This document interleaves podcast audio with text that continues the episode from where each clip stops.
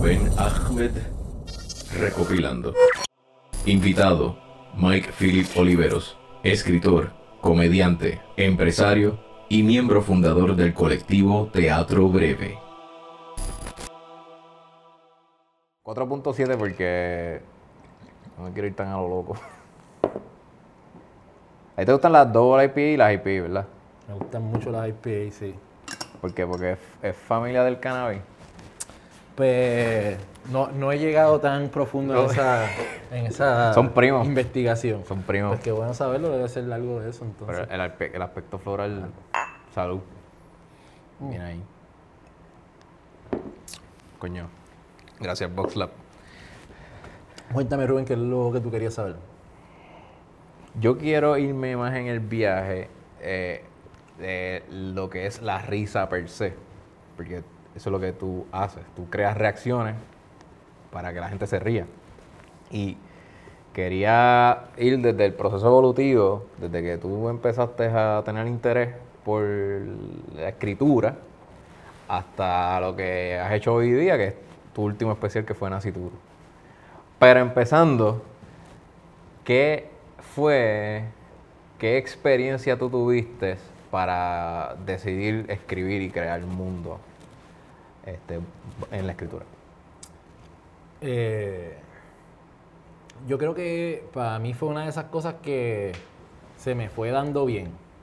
No, no tuve un momento en- de inspiración. Fue algo que se me fue dando bien por, por pequeñas ejecuciones que uno tiene que hacer dentro de su trayectoria como humano. Como que de repente eh, tenía que hacer un ensayo de, sobre, sé yo, la guerra hispanoamericana y de repente pues lo, lo que, lo que escribía o lo que desarrollaba, pues el maestro le- me daba una B porque no había hecho el- un trabajo investigativo como se suponía que se hiciera, una- un ensayo, una monografía o lo que sea, pero de repente me decía, ¿sabes qué? Tienes madera para escribir.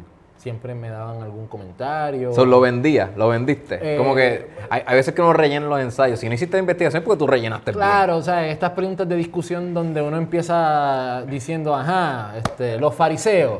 Pues yo me acuerdo que cuando yo era pequeño, tú sabes, tú empiezas a hacer esta historia y de repente, pues, empie- ¿verdad? Eh, La- la- las personas, los maestros, la gente que estaba expuesta a eso, la audiencia en ese momento, pues veía que había como un acercamiento distinto a la manera en que pues, uno desarrollaba las ideas. Y tenían muchas, muchas palabras.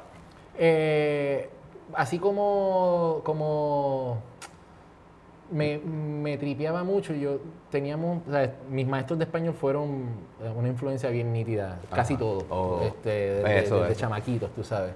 Este, y recuerdo, por ejemplo, eh, de, de estar como en, vez en sexto séptimo grado o algo así, y recuerdo haber tenido este encuentro con la maestra por la palabra vaya, vaya con B de bueno, vaya con V, con Y, con doble L, es la misma palabra, pero solamente al estar escrita y eh, es que cambia, o, sea, y todo ese mundo de decir como que, anda, esto es- son números, las letras son números y son infinitas también.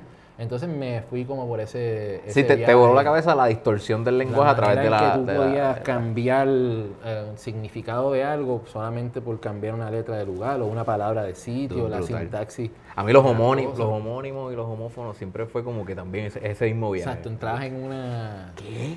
Como exacto, es como un, Y, al- dark side. un y alguien lo categorizó. Alguien dijo, estos son homófonos. Claro, un trabajo cabrón ahí hecho. Y, y de momento pues había mucho, muchas cosas así eh, que, que, pues, que- que naturalmente mi acercamiento era distinto. Eh, recuerdo también en cuarto grado, quinto grado, había un talent show en la escuela. Ok. Este, y el talent show, pues, era un talent show. La gente estaba haciendo imitaciones de, de, qué sé yo, de, los artistas que estaban en ese momento, que sé yo, Kid Power Posse o cosas así, y cosí. Y de repente como que yo quería hacer una obra silente. Y yo participé en el talent show con una obra silente, en silencio, sin decir nada. Y, todo- y mis panas se, prestaron para eso y ensayamos y toda la cuestión. Y pues mis maestras estaban como, pues, bien nítido, Mike. Este, sabes que no vas a ganar, obviamente. ¿entiendes? Tú sabes ¿qué, qué carajo pasó aquí. Eh, este, Y tú eres buen escritor, eh, no dijeron nada. no, no, exacto. como- pero nada más el, el, el- No, pero no- no tiene la que ver, o sea- decisión, la decisión de, de hacer algo distinto, yo creo que siempre Ya. estuvo corriendo este, Eh, eh, en mi eh, sangre, tú estaba sabes, como que... eh, y, y ya luego, más tangiblemente, llegué segundo en una competencia de oratoria en octavo grado, me gané 500 pesos, era el segundo premio, en octavo grado. Y espérate un momento, aquí hay algo. Anda para el carajo. Exacto, como que fue, fue nítido. ¿Y qué Eh, te hiciste con esos 500 pesos? Yo, fíjate, tengo que decir que no, no, ahora mismo no me acuerdo. No. Entonces es como una de esas cosas que se las deja a tu mamá para que lo administre y después Ah, un día te sacan unas cuentas raras ahí de, ¿te acuerdas cuando fuimos a comer helado y fuimos al cine y eso? Y eso es como, espérate un momento, ¿qué aquí? Más o menos como ahora con, con el crédito y con los bancos y eso, pero pues era, Pues ya. era el banco del monopolio en ese momento. Yo creo que algo así pasó. Fuck. Este, pero sí, pero, o sea, pero nada, te sentiste realizado Sí, como que... eh, eh, por poner una experiencia, yo dije, wow, qué nítido que, me, que de repente me gané un premio. Hay una un reconocimiento en metálico, ¿no? Que, que eso es, es brutal. Yo no había recibido chavos que no fuera por lavar un carro o, por, o porque era mi cumpleaños o algo así, tú sabes. Y de repente asociar e- ese tipo de reconocimiento con un talento que uno tenía, con algo que uno podía hacer, que más nadie podía hacer, pues fueron, fueron pequeñas cositas que me fueron dirigiendo hacia, hacia la- las artes escénicas, por ponerlo así, porque ni siquiera comedia o escribir, era como... Ya lo sabes, a temprana edad ya tú quizás te, te estabas, en- estabas decidiendo que en universidad tú ibas a dirigirte a ese, a ese campo. Sí, o sea, ya, Wow. ya en, eh, en- en la escuela donde yo estudiaba tenían un buen, tenían buenos programas de teatro, tenían un- unos buenos maestros de Ah, teatro, ya. este, Eso es bueno. eh, sobre todo en la escuela intermedia. Y el- eh, mi maestro de teatro, eh, Reinaldo Robles, nos puso las obras que nos ponía a montar eran obras bien, bien particulares. O sea, Yelma de García Lorca. Este, y de repente tú entras así a este mundo y audicionas para el personaje, te cogen, estás haciendo esta obra de teatro en noveno grado. Y yo dije, pero quiero hacer otra cosa en noveno grado, tú sabes. No, no era como que tú puedes estar en un, en un juicio y tú dices, ah, mira, yo soy bueno, buen abogado, tú sabes. Simplemente hablas un montón, ah, mira, tú eres buen abogado. Hay pero de repente yo estaba en una obra de teatro. Vi que alguien me dirigió, que estaba compartiendo escena con otra persona, que teníamos que, que velarnos, que cuidarnos, que improvisar cuando se nos olvidaban las líneas y todo ese rush. Pues se hizo parte de, de yo quiero estudiar esto cuando yo llegué a la universidad. Y por ende, una discusión bien cabrona en mi casa. Ah, no, Así que- no querían que tú No, eso fue, yo tuve que mentir. Yo les dije que yo entré a Derecho en la universidad y entonces a, a prejurídico y llegó la primera, las primeras notas a la casa que decían departamento de drama bien grande. Anda y ahí fue que pues, yo me fui de mi casa. Y, ellos- y tu mamá así.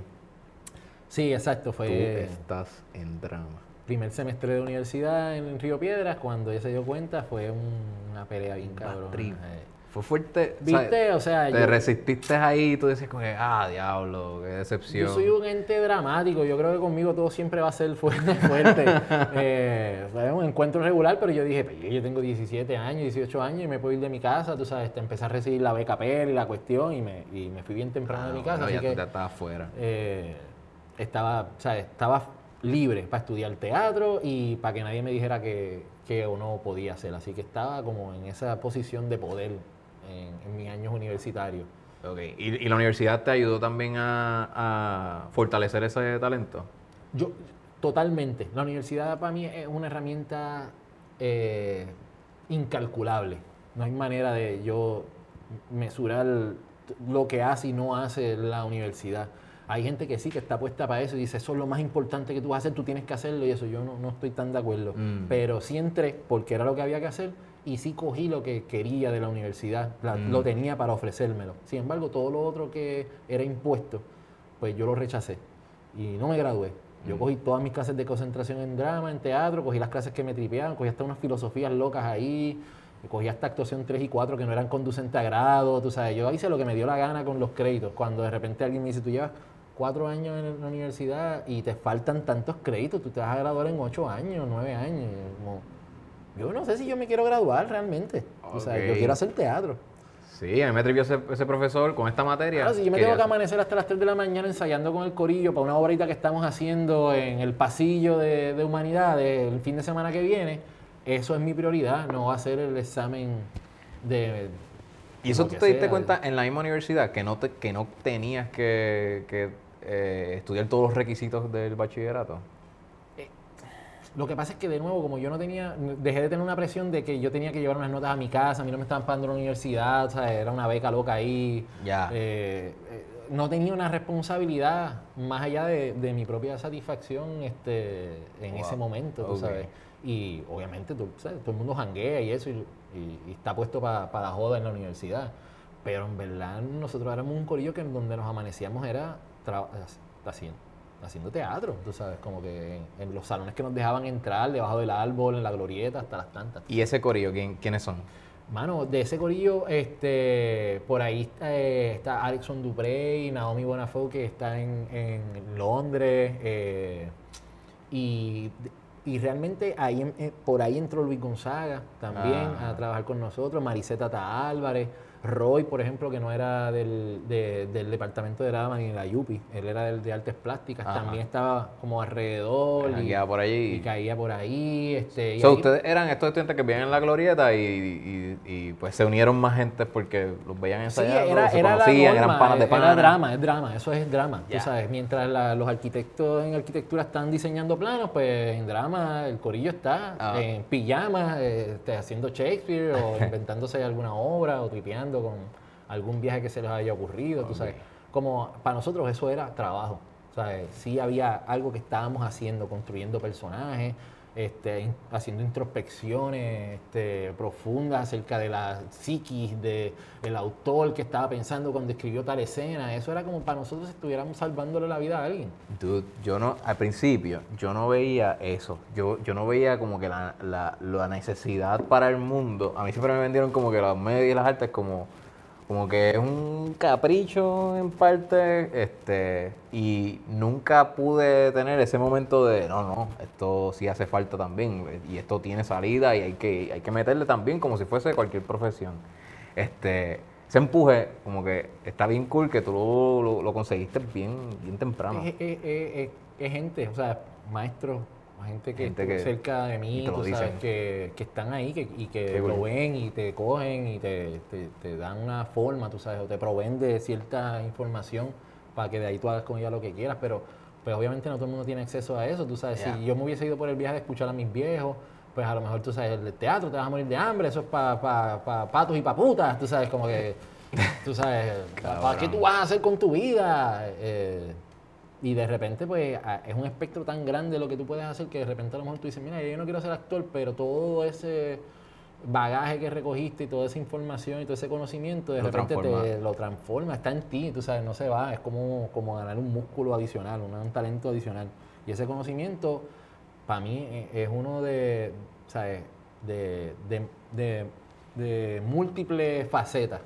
O sea, tanto como para ordenar una comida en un restaurante, como para dirigirte hacia, a, tu jefe, a tus compañeros de trabajo, o en público hacia la gente, o para lo que sea. El histrionismo, tú sabes, el perder el miedo escénico, el saber cómo, cómo manejar tus emociones y, y, y, y- y barajearlas, tú sabes, ir dándolas poco a poco y no Comunicar a través de de, manera tu cuerpo, tú sabes, tú decir como que no hagas esto, haz esto, lo otro, papi, y toda esa, esa cuestión adentro de tu, de tu cara, de, eh, de repente tú desarrollas una, una capacidad de, de- estar prevenido para lo que sea, tú sabes, de actuar de una manera, de ser de una manera, como, y analizas, empiezas a analizar hasta la vida de otra manera, como que es, es un viaje. Es Por un eso viaje. están tan locos los actores las actrices, tan, tan desquiciados.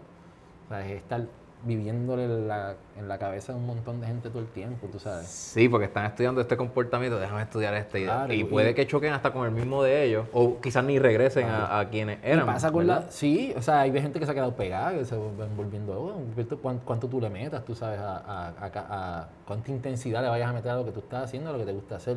Pero pasa con la comedia también, o sea, como si, lo que, si una persona que decide ser comediante, o que es gracioso o lo que sea, esa persona tiene un mindset y está trabajando, todo, todo, todo su registro, su lógica es hacia el humor. igual que un actor o una actriz, pues todo su registro y su, y su de esto está todo el tiempo a desarrollar un personaje. Cuando yo escucho una risa de alguien bien rara, yo digo, esa risa está buena para un personaje que Ah. te a punto de matar a alguien, tú sabes, cosas así. Y de repente tú coges esa risa y de una manera indirecta tú vienes y la metes en una gaveta, en un afiche que tienes ahí arriba en la cabeza y las tienes, que a la hora que te toca a trabajar un personaje o hacer lo que sea, un proyecto, un trabajo en general, una producción, tú vas abriendo esas gavetas, y vas sacando pelucas y vas sacando cosas y vas montando tu personaje de las cosas que has visto y lo que has absorbido en tu día a día. Y en la comedia hacen igual. pues. Y es esa, cuando sacas todas esas pelucas y todo, porque estás comprometiéndote ya, no, porque tengo que enseñarles a ellos cómo se ven. Es, es- así, ¿Cómo, cómo es que, ¿cómo es que viene ese...? No, no, para, para, o sea, no hay una, no hay una relación entre la persona que tú estás estudiando como para un personaje y el personaje, ni lo que tú quieres hacer. Estos son sí, cosas que te están dando. tú tip- sabes. un tip son ahí. cositas que te están dando una manera de caminar, una manera de hablar, eh, hasta una experiencia que alguien te contó, alguien me contó una vez tal cosa. Eso, eso, eso es cosas que hacen los actores y las actrices, ¿verdad? Los, los que le meten Sí. al construir un personaje, a meterle un backstory, cosas que ni siquiera se van a decir en, en- en la historia que estamos eh, representando, pero son importantes para tu poder entender lo que se está haciendo, tú sabes. Y ese, ese trabajo tan profundo es, es uno que yo creo que no, no se da mucho. Mm. No, no, no, ¿entiendes? No tenemos, yo creo, la, la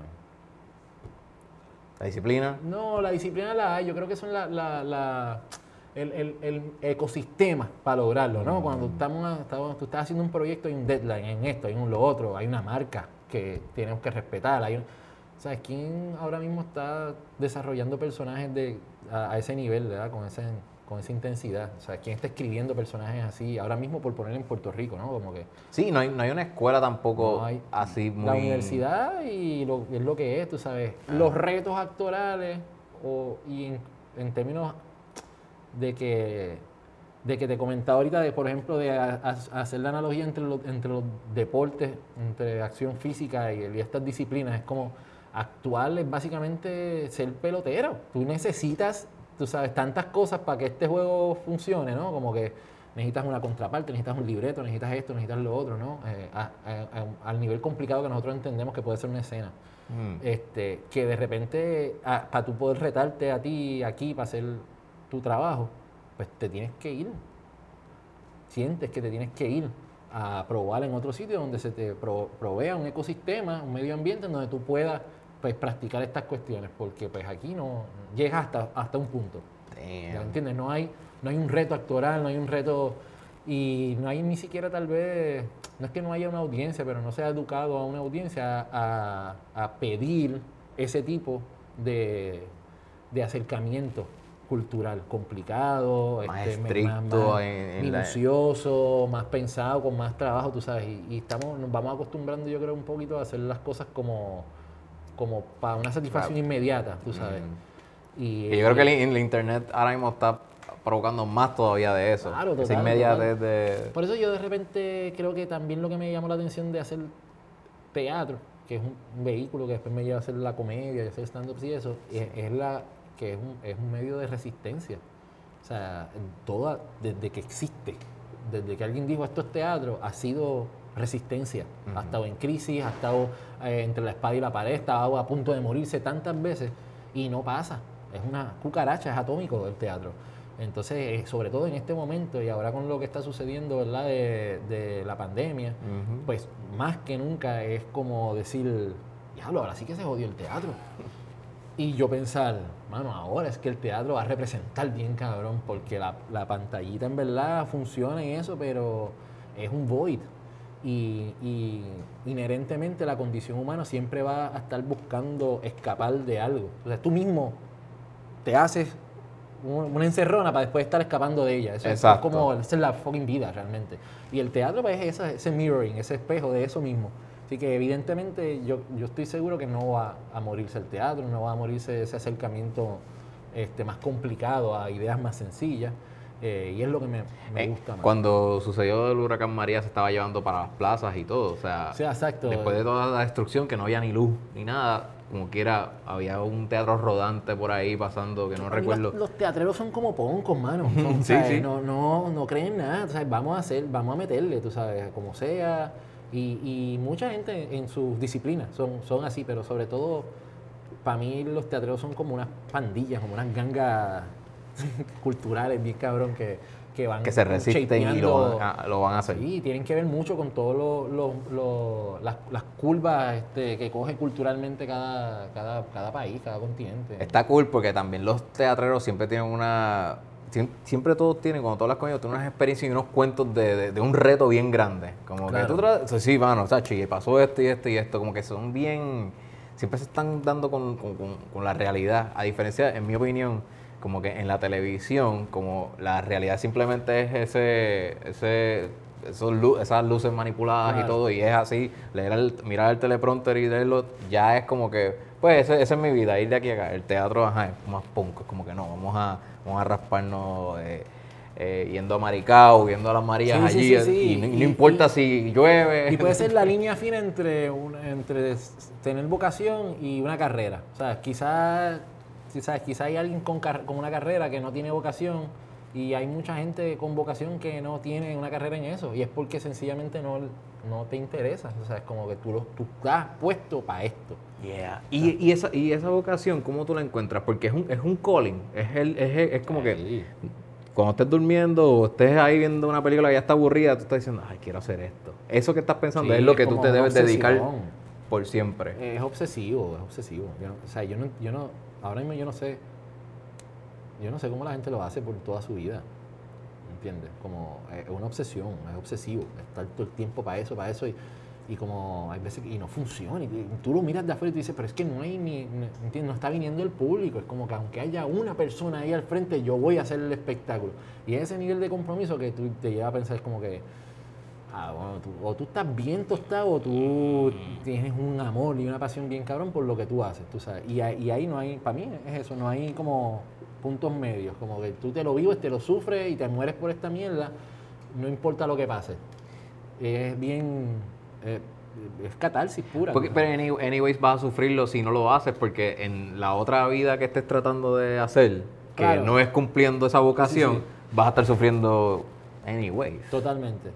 Que, que sí, sí, es, es eso de, de tú tener, tú tener algo indudablemente dentro de ti que tú quieres dejar salir, pero, pues por ejemplo, eh, hay un lugar donde eso se hace, y, este es en el teatro.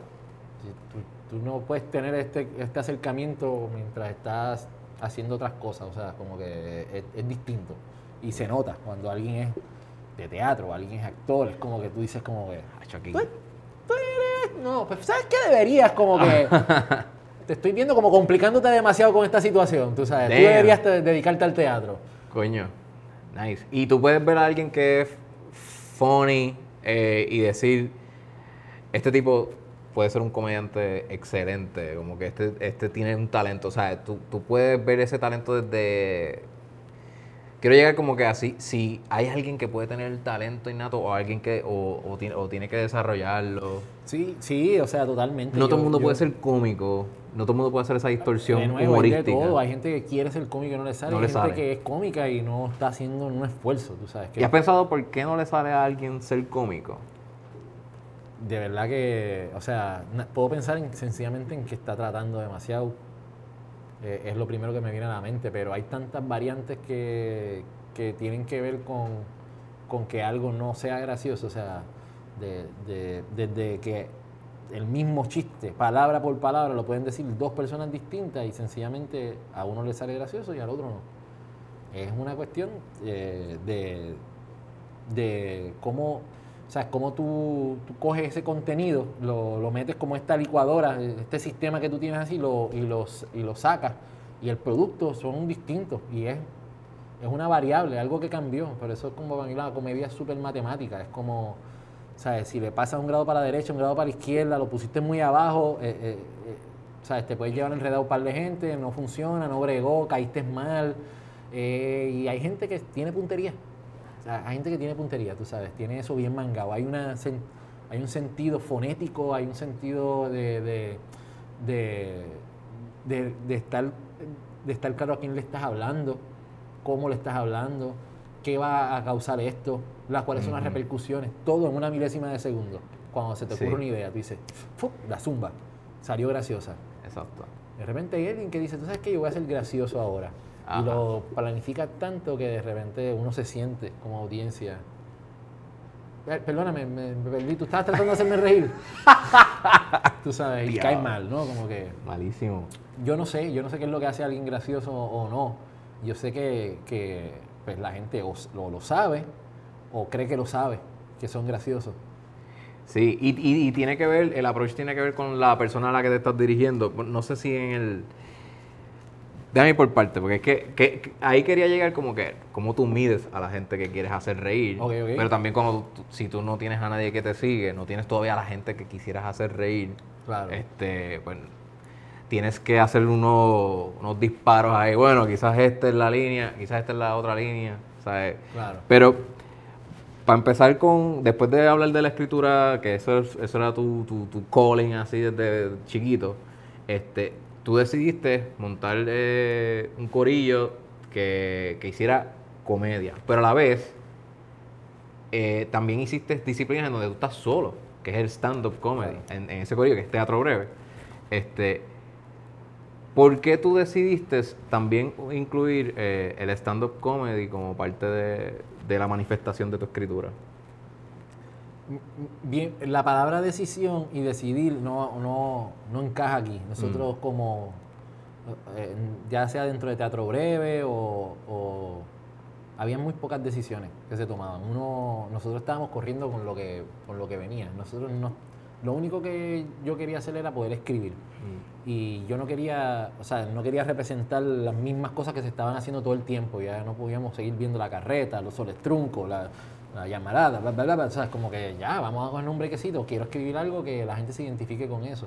Y la única manera de hacerlo era pues juntando de cabrones, escribiendo algo, que se lo ensayaran y lo decíamos para otros tres o cuatro personas que llegaran a, a esa noche a verlo, ¿verdad? Eh, y ni siquiera era comedia la primera vez que lo hicimos. Este, y nadie estaba haciendo stand-up en ese momento, para nada. Eh, de momento, cuando empezamos a, a darnos cuenta que eso le estaba gustando a la gente y que lo que estaban pidiendo también era algo más cómico, pues fuimos atemperando un poquito el contenido y se fue dando más hacia la comedia y empezamos a utilizar de referencias como que los sitcoms y, y la, la comedia de situación que, que, es- que es circunstancial, que, va, cam- o sea, que va, va adelantando episodio tras episodio. Este, así que la gente venía semana tras semana a ver lo mismo y eso, y nos fuimos por ese viaje antes de, de saber que nosotros íbamos a hacer un grupo de comedia. Ah, eso era como que tuviste.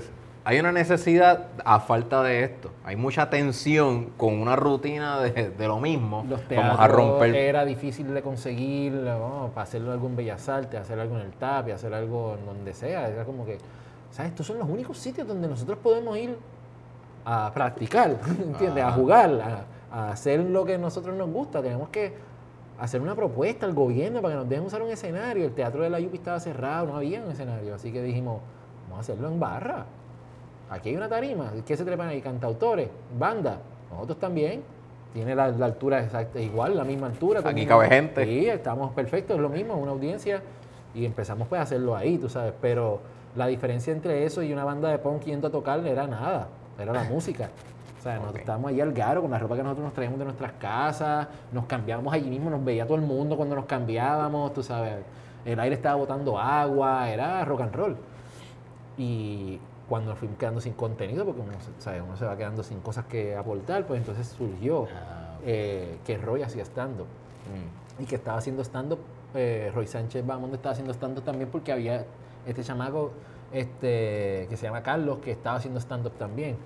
Este, y eh, de hecho es una de las personas de mi generación que estaba haciendo stand-up primero que nadie. Mm. Carlos Carlos Abner. Carlos Amber. Amber. Ah, Carlos Amber. Carlos Amber. Este, y, y él tenía un approach también bien particular hacia a, a la comedia, Carlos, como que era bien, bien hermético, bien pausado, no estaba para estar buscando los chistes esos de golpes físicos y nada, era como, era bien impresionante verlo, sobre todo Carlos era bien comprometido con su material, Sí, con lo, lo que le escribió. metía, le metía. Este, y, y la verdad es que lo, ¿sabes? Los mirábamos y nos admirábamos en, en ese aspecto porque era algo que no se estaba haciendo, tú sabes. Él lo estaba haciendo en el mismo espacio que ustedes se estaban no, presentando. lo estaba haciendo en, otro espacio, pero llegó a hacerlo allí. Ah, ok. Llegó a hacerlo allí. Este, Ese era el del taller C, estoy hablando. Taller C, correcto. Ahí en Río C, Piedra, frente, en al lado del. Bori. Eh, nada, la cosa es que pues, fue, fue algo que se fue dando. No, no tomábamos decisiones, se estaba dando. Como que, ah, pues mira, hoy estamos cortitos de sketch, así que necesitamos rellenar con algo. Roy, hazte cinco minutos de stand-up. Y pues Roy es, era y es una persona que, que es, es bien singular en su manera de pensar, en su lógica, en su corporalidad. Súper gracioso. Y de repente tú lo, era, como, era como soltar un toro salvaje. Sal allí, haz, haz- haz lo tuyo y, papi, lo encerrábamos de nuevo.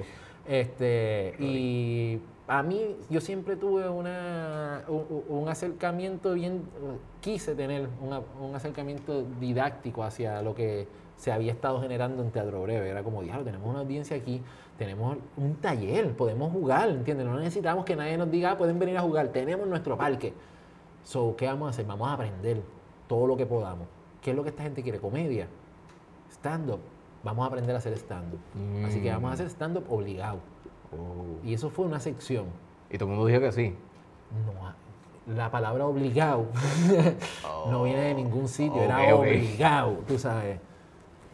Todo el mundo tenía que hacer cinco minutos por noche, Luis Gonzaga, todo, todo el corillo, ¿sabes? Todo lo, lo, lo menciona Luis Gonzaga porque es el que menos eh, este, Le, le- le gustaba, interesaba. le interesaba. Y con todo eso fue y se paró y se, eh, se puso a hacer historias de su niñez y eso, y la gente se rió súper bien y todo el mundo le estaba saliendo más o menos bien, pero nos enfrentamos a eso. Y de ese enfrentamiento, pues tal vez eh, Ma- Maricé Tata Álvarez este, empezó a sobresalir, este, a Roy le fue también bien, a, mí me estaba saliendo bien, y de nuevo, lo mismo, como vino alguien y me dijo, oye, vi el estando otro, te, te quedó súper bien, déjame decirte, y tú dices, "Ja, Ah, Ah, pues mira, me puedo ir por aquí, sí, déjame seguir por aquí.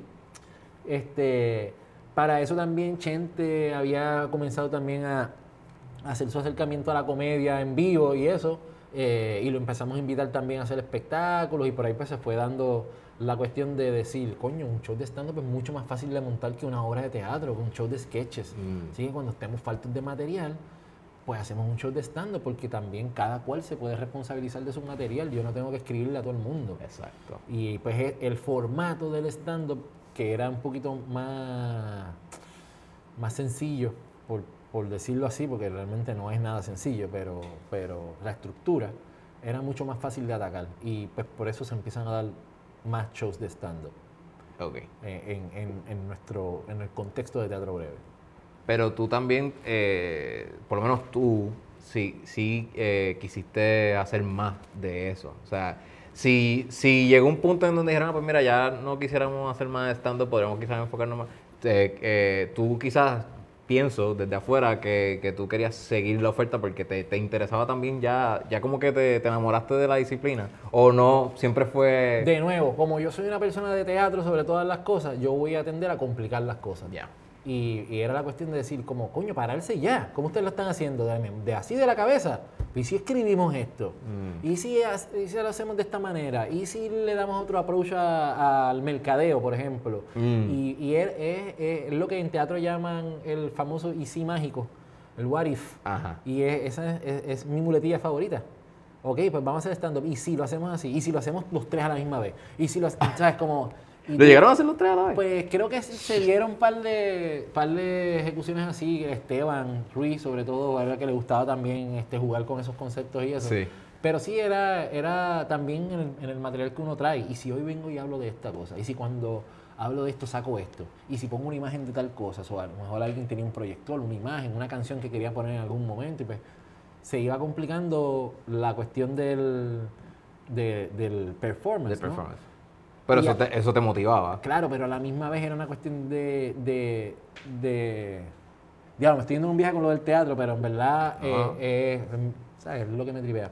Había un ejercicio bien cabrón en, en- en las clases de teatro que, que básicamente la gente tenía que moverse por el espacio y tú tenías que rellenar el espacio. Ujú. A veces lo hacían como en forma de, de un bote, ¿sabes? Donde si había demasiada gente en un lado, te tenías que estar porque moviéndote está- todo el tiempo. Nadie se podía quedar parado, tienes que estar moviendo todo el tiempo. Así que en el constante movimiento, tú tienes que estar creando un balance constantemente. Y, y eso es algo que a mí me, me pasa naturalmente. O sea, si está todo el mundo de- de- haciendo esto, yo voy a, de una manera indirecta, directa, in- o sea, insaciablemente, yo voy a tener que irme para el otro lado. Ajá. Estoy entrenado para eso. Ok. Sí, cuando todo el mundo estaba sacando proyectores y esto y lo otro, y, y canciones, y tirándose al piso y eso, y dije, si yo me siento. Y si yo me tiro un- un- un Bill Cosby que hacía esos estando sentados ahí y no. y no había ninguna diferencia. O, o- cualquiera de, la- de- de las influencias que, que uno podía tener, que uno decía como, diablo, ¿sabes que hace 50 años estaba haciendo esto? O sea, esto no tiene que ser esto, esto no tiene que ser esto otro. O sea, que además de- del y si pudiera ser algo más, también era el no tiene que por qué ser tampoco esto. Así que la rebeldía todo el tiempo estaba ahí en el proceso creativo. Llegaba a punto en que decía, no, esto no va a funcionar. Esto fue muy, muy, muy... Lo traté, pero no, no me funcionó. Era- fue muy al garete. Tal, sí, Exacto. sí, llegó a pasar. Llegó a pasar, llegó a pasar. Ya, ¿y ¿tú, ¿Hay un público en específico en el que tú quisieras atacar o todo, todo esto nace por, por eso mismo que tú acabas de explicar este, de, de la necesidad de que el del lack of? Porque yo pienso que hay un público que sí le interesa ver, ah, fíjate, Mike lo hace todo como que al revés, de ese, ese es el que, a, a ese quiero, quiero llegar. No, porque creo que no es muy, ese estilo no es la norma. Claro. o sea, romper, no- casi siempre, si, se, si una fórmula funciona, ese es el que ese patrón sigue hasta que la gente se, se, se hastille. Pero hay un público que quizás va a decir, coño, eh, este, me gusta que Mike siempre me va a sorprender. Ese público quizás este, es bien, es bien, es bien, este, diminutivo, es bien poco. Eh, ¿Eso es un público que eh, tú estás consciente de que está ahí o simplemente tú dices, no, entren los que quieran? ¿Cómo tú identificas al público que tú quisieras este, apelar? Eh, uno, uno, o sea, yo no sé si uno lo identifica, yo no sé cómo lo hace la, la mayoría de las personas, pero yo, yo no, no creo que... Es como, como si una agencia de publicidad dice, mira, ¿cuál es tu target? Ahí es cuando uno dice, Exacto, Claro. como pues sí, obviamente hay, hay, una, hay una lógica detrás de, de eso que, que puede ser muy eficiente, pero pues de nuevo, es como siendo una persona de teatro es más el feeling, es más la cuestión de, de, de, de tú poder eh, proponerte llegarle a la mayor cantidad posible de personas sin limitarte a nada. Obviamente, este, tú, tú sabes no, no a quién le estás hablando, sino lo que quieres decir. O sea, escoger qué es lo que tú quieres contar para mí es mucho más, no importante, más eficiente para el objetivo del, del performance, saber qué es lo que tú quieres decir. Porque si, si tú estás partiendo de la premisa, uno como comediante, de a quién le quiero hablar, para mí, ¿verdad? inherentemente, dejas de por lado qué es lo que vas a decir. So, se convierte en más importante el receptor que el mensaje. mm, Y ahí es cuando tú dices, ¿a quién tú le quieres llegar? ¿A esta gente? Ah, pues para yo llegarle a esta gente yo tengo que hablar de esto. So, cuando tú haces el ejercicio al revés y dices, yo quiero hablar de esto, ¿a quién de esta gente le va a llegar esto?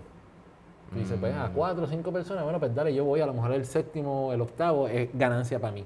Y, y con la consistencia, pues vas ganando eh, una costumbre, ¿verdad? Que la gente se acostumbre a, a eso. Por eso es, es tan importante todo el tiempo para mí innovar y experimentar y explorar, porque ya, ya ese otro trabajo que es darle a la gente lo que quiere, lo están haciendo las fuentes mainstream, tú sabes, el pop culture, como que, ¿qué es lo que ustedes quieren? Ah, sí, esta es la fórmula, boom, va, y es una fábrica de...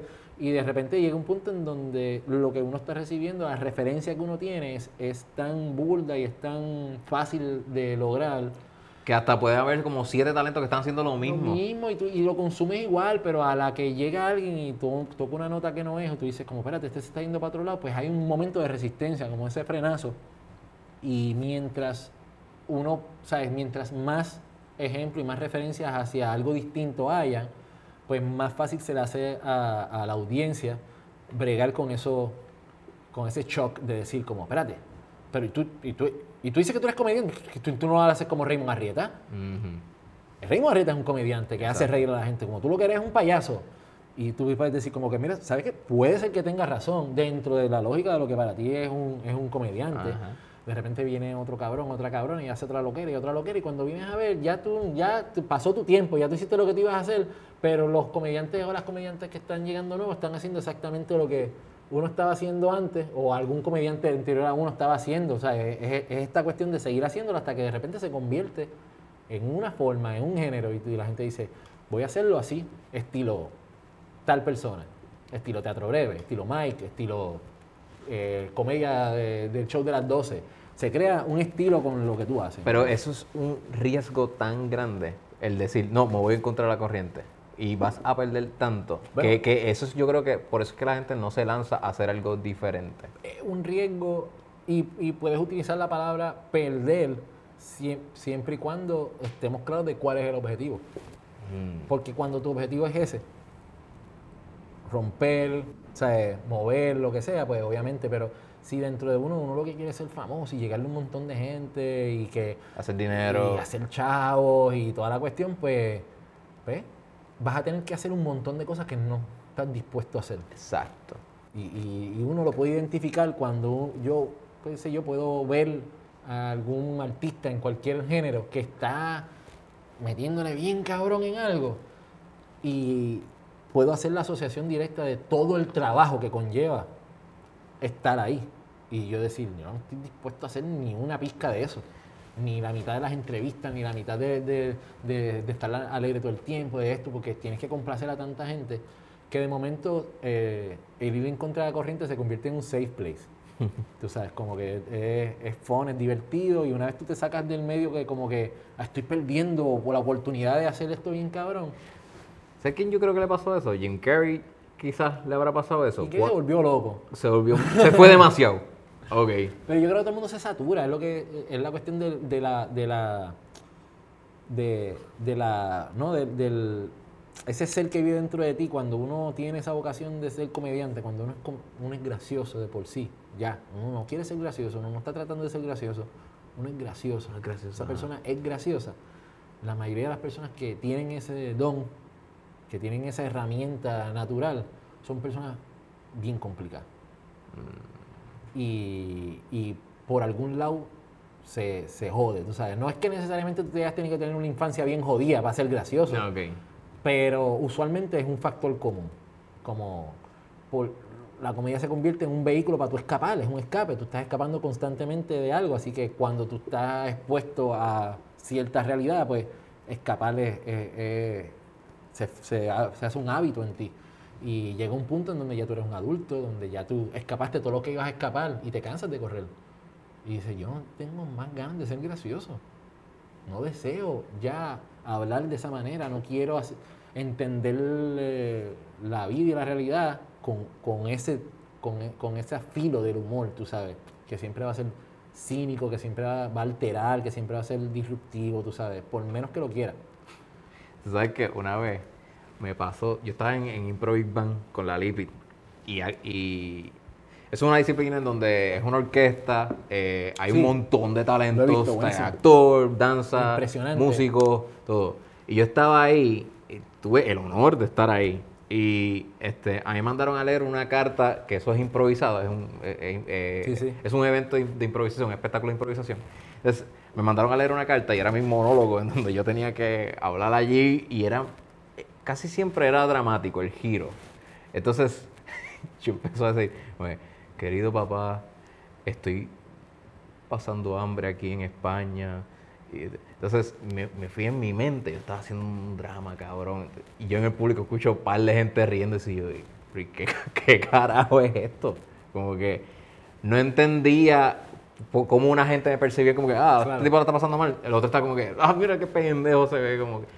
Eso también eh, es, es como bien incongruente a la hora de identificar cómo te perciben también, cómo, cuál es tu approach, todo. Si es que me están viendo que soy funny looking y lo que yo digo, por más dramático que sea, Claro. no va a, so- a tomarse en Pero serio. eso es gracioso, que tú no sabes. ¿Entiendes? Cuando tú lo sabes, hay algo de eso. ¿Sabes? Sí, sí, sí. Hay algo de que cuando tú lo sabes, se jode. A la que tú sabes que tú eres gracioso, Se a la que tú sabes que tú estás tratando de ser gracioso, que tú estás siendo gracioso, que hay una... Right. ahí hay un nivel de conciencia que de alguna manera como que interrumpe ese flujo de, de energía entre la audiencia y uno. Es como que Right. tú no estás tratando, él no está tratando de ser gracioso, le está saliendo así. So, so, e- es como cuando uno ve eh, o lee una historia y empieza, esto está basado en hechos verídicos. Tú empiezas a leer esa mierda desde otra perspectiva. Tú dices, espérate un momento, esto pasó. Cabrón, ¿qué? O sea, espérate un momento, distinto a cuando tú dices como que, "Peste, te voy a hacer una ficción. Entonces, es una historia que yo me inventé. Así que tú empiezas a imaginarte como este tipo está en un viaje, Ajá. metiéndose opio. Y, y, y- esto no pasó. Mira, en la, en la película basada en hechos reales, lo más dramático que pasó fue que mataron a un tipo a tiro. Y en Transformers todo el mundo muere. Claro. una vez, y, y es como que, ah, está bien. Este, anda, mataron un tipo a tiro en la. en Y la inseguridad, o sea, que eh, es el, para mí el enemigo in- más íntimo de la comedia. Sí, O sea, mano. La inseguridad está cabrona. Y es que uno tú la está puedes usar a tu favor. Es que tú estás vulnerable ahí frente a todo el mundo. Tú estás tratando de, de- de- de llevar esta pieza y, y tú, tú, tú estás bien nervioso antes de subir a escena, pensando, esto va a funcionar. O sea, Sí, hay un momento que tú te subes en escena que Es- tú, no, there's the point of no return. sí, sí. Y, y si tú te cuestionas por un segundo lo que tú estás diciendo, perdiste a la audiencia. Tú tienes que entrar ahí sabiendo que lo que tú vas a decir, lo vas a decir, lo vas a decir con ímpetu y lo vas a decir hasta el final, no importa si te están abuchando. Y si te están abuchando, tú vas a tener que usarle esa mierda a tu favor o lo que sea, pero en ningún momento tú dices, me están abuchando porque soy malo. A la que tú dices, yo sabía que esta mierda no iba a funcionar, ya olvídate que nada que tú digas te va a sacar de ahí, loco. Es todo lo que digas va a ser utilizado en tu contra. Y ese, ese puede ser el último día de tu carrera ya ahí. Bueno, Pues te- te- o te- te si después vienes a hacer un stand sobre la vez que hiciste un stand Ah, te bueno. chorqueaste, ¿entiendes? ¿Cómo tú, utilizas, ¿Cómo tú utilizas la- el, Ese el- momento, esa el misfortune, tú sabes, la- las desventuras? ¿Cómo tú las utilizas? Va a hacer la diferencia entre si tú eres una persona de humor o si tú eres una persona de Qué cabrón, eso está muy bueno. Eso está muy bueno. Este, eres, eh, digo, fíjate, quería hablar de los especiales de, eh, eh, ya hablamos de Sin Filtro, pero tú también hiciste personal, que eso yo creo que era un approach. Yo vi, yo vi hasta la mitad, cabrón. Yo, yo me fui porque tenía un compromiso, yo no sé qué pasó que lo vi, pero lo poco Dime que la vi. verdad, dime la verdad. ¿no? Cabrón, lo que pasa es. De hecho, yo estaba en Big Bang, estaba en Big Bang y, cru- y crucé la- al teatro para. Y Vane me dijo, "Mira, entra, entra. Ah, ya, Entonces, sí, sí, sí, porque eso se está dando a la vez, recuerdo. Exacto. Entonces Vane me, me dio acceso, vi, pero entonces me llamaron, mira, tenemos que desmontar un par de cosas y, y no fui. Y después yo, yo creo que estaba pelado también para otra función. Anyways, mierda. Este, pero lo que vi era algo bien, este, eh, bien observacional. Tú siempre te has caracterizado porque has hecho muchas observaciones de, eh, de- del ser humano como en relaciones. Claro. Este, recuerdo que se tocaste lo de lo- lo- los, pa- los pasquines de, de los, de los alcaldes que están en todos lados y estás como que ese detallito de mano. Esa gente tú se ven feo, no, no recuerdo el chiste, pero er- son observaciones del comportamiento del ser humano Claro, sí, sí, sí. y haces analogías, como una vez vi también que hiciste uno de una relación eh, con un, un celular, como que, ah, ese es de los primeros. que eso está en YouTube, pueden verlo, sí, eso sí, está sí, sí. genial. Entonces, ese, ese Para yo- cuando los celulares eran una novedad, eran algo bien importante en nuestras Sí, vidas. no, ahí tú mencionas, no, y puedes escoger si, si tiene internet y todo. Los- y tú, los yo, planes, las diablo, datas, cabrón, esto es viejo con cojones. Noche y fines de semana. Noche y fin de semana, ajá, eso ya, eso está obsoleto, ya todo el mundo Sí, sí, sí, habla sí, y ya. Sí, ese stand-up es viejito. Eh, creo que tú tienes un, un acercamiento eh, como que al, al comportamiento del ser humano cuando tú haces analogías y haces el... Claro. el- el- ¿Sabes? No? ¿Cómo, ¿Cómo tú ha- haces ese, ese proceso de, de llegar a- ahí, este, en personal? ¿Cómo, ¿Cómo recibiste ese especial? ¿Cómo tú sientes eh, que, que funciona ese especial? Pues yo. El material de ese stand-up fue gran. Es bien difícil tú desarrollar una hora de material para tú hacer un stand-up y. Y menos si no estás touring. que te vaya bien, exacto. Eh, así que eh, realmente pues, de todos los pequeños stand-ups que yo fui haciendo por ahí y en colaboraciones y eso, pues recogí todo el material y lo escribí en una, en una sola pieza. Este, así que había mucho de, de ese material que eran cosas pues, íntimas de, de mi relación con mi mamá, con mi familia, de cómo yo, mi lógica de pensar, de cómo, de cómo me desenvuelvo, ¿no? So, en ese aspecto, pues, fue más fácil de, de- de crear el, especial porque ya estaba mucho material, estaba probado. Ya ellos sabían que los chistes de mi maíz les iban a encantar, porque ya se habían reído de ellos, hasta me los piden como, ah, quiero saber un chiste de tu maíz, está loca. Entonces, la gente va creando esa, esa, esa relación con uno, como que a través de las historias de uno. Y de repente es raro porque tú estás hasta en la calle por ahí, esa persona sabe cómo tu maíz te daba con la correa y qué tú decías cuando te daba con la correa. Y tú no sabes quién es esa persona, pero esa persona creó un bond contigo y en cabrón porque dijo, a mí me daban igual y yo decía lo mismo cuando me daban, tú sabes. Tú no lo sabes porque tú estás acá aparte, pero esa audiencia creó ese bonding con uno, tú sabes. Y, y por eso personal, y por, y por ahí viene pues, el, el título y eso, pues, fue, un- fue algo que para mí fue ameno, fue divertido, fue chévere hacerlo, tú sabes. Era la primera vez que hacía algo largo, así que estaba medio cagado y asustado. Este, pero sí, pero me lo disfruté un montón porque ya dominaba ese material. No hay nada peor que probar material nuevo. ¿No te perdiste en, ese- en esa hora en alguna función? par de veces, o sea, sí, par de No veces que, se- que es horrible porque es como cuando tú tienes los chistes contados y se te queda uno, es como, o sea, no te da, no te da, no te da para llegar, para llegar a comprar lo que vas a comprar, tú, o sea, te dices como, puñeta, dejé esta parte y, y cuando, y yo suelo hacer mucha conexión entre los chistes, mucha reincorporación, entonces como que a, a lo mejor si yo solté un chiste, si no de- dejé de hacer un, un- un comentario en algún momento, por no llamarle chiste, eh, de repente no lo puedo recoger. Y el cierre dependía de, de ese momento. Sí, pues, era la Así transición. que- y yo no, tú no te das cuenta hasta que llegas allí y tú dices, ah, Anda pa'l yo carajo". no tengo cómo salir de aquí. ¿Cómo yo salgo de aquí? ¿Cómo yo salgo de aquí? Yo, yo no puedo decir simplemente buenas noches, gracias por venir, porque la gente va a saber que esto es un fiasco, tú sabes, esto no se ha acabado. Sí. Y tú empiezas ahí a inventar y tú dices, ¿qué hago? ¿Hago el cuento aquel de, de la vez que me caí? No, no, no, espérate, espérate. Es como me rompí el diente. No, tampoco. El de los condones ya yo lo hice. no. Buenas noches, muchas gracias. es una pausa demasiado larga, tú sabes. Y ahí viene el momento de... Y eh, en esto hay un comediante gringo que decía, always live on a high note es súper importante, no Sí. importa lo que tú hagas, incluso en, en- en- en cualquier proyecto teatral, una historia que estás escribiendo, una novela, lo que sea, si tú no tienes un buen final, y ese siempre ha sido una de, mis talón- de mis talones de Aquiles, como que Ah. yo me envuelvo mucho tripeando y de repente cuando decimos como que hay que aterrizar el globo. Oh. Ahora, ¿cómo bajamos esa mierda de ahí arriba? Pues cuando tú no tienes un final, pues la audiencia se puede ir pensando como que, Dios, como que se tuvo medio choke. Ajá. Y, estu- Ahora, y pues, estuviste haciéndolo reír todo el tiempo. E- e- ese es el, el, el dragón con el que uno se está enfrentando. Y lo que te dan es esto. Est- esto es- o sea, esa es tu herramienta. Y eso es lo que, para mí, pues, diferencia obviamente el, el- el stand-up de, de su, de, su, de su abuelo, de su tatarabuelo, el monólogo, el soliloquio. Es que tienes esta pendeja en donde más nadie puede hablar más alto que tú. Y si tú sabes utilizar eso, no importa si no tienes final, no importa si tú, te, te están gritando, no importa lo que esté pasando, si tú estás seguro, confident y utilizas tu herramienta como de la mejor manera, uno siempre va a salir airoso. Sí, y se va a transmitir esa energía, que, esa seguridad. ser honesto, ser honesto, vinimos aquí a tripear y a pasarla bien, yo no, yo no, no, no- tú no creas una como un- una confrontación con la audiencia, no Mm. puedes crear una confrontación, yo, yo por lo menos pienso que no se debe crear eso, a menos que sea lo que tú quieres hacer. Pero cuando tú creas esa confrontación, la audiencia siempre va a ser más grande. O sea, siempre te van a poder ganar. Así que tú tienes que ser, ese tiene que ser tu aliado. Exacto. Si a alguien no le está gustando el chiste, tú lo haces tu aliado, tú tienes uno mejor. Tú no vas a decir, cállate la boca, yo estoy el que estoy haciendo el chiste. Vas a crear confrontación, nadie quiere ver a ese tipo hablando.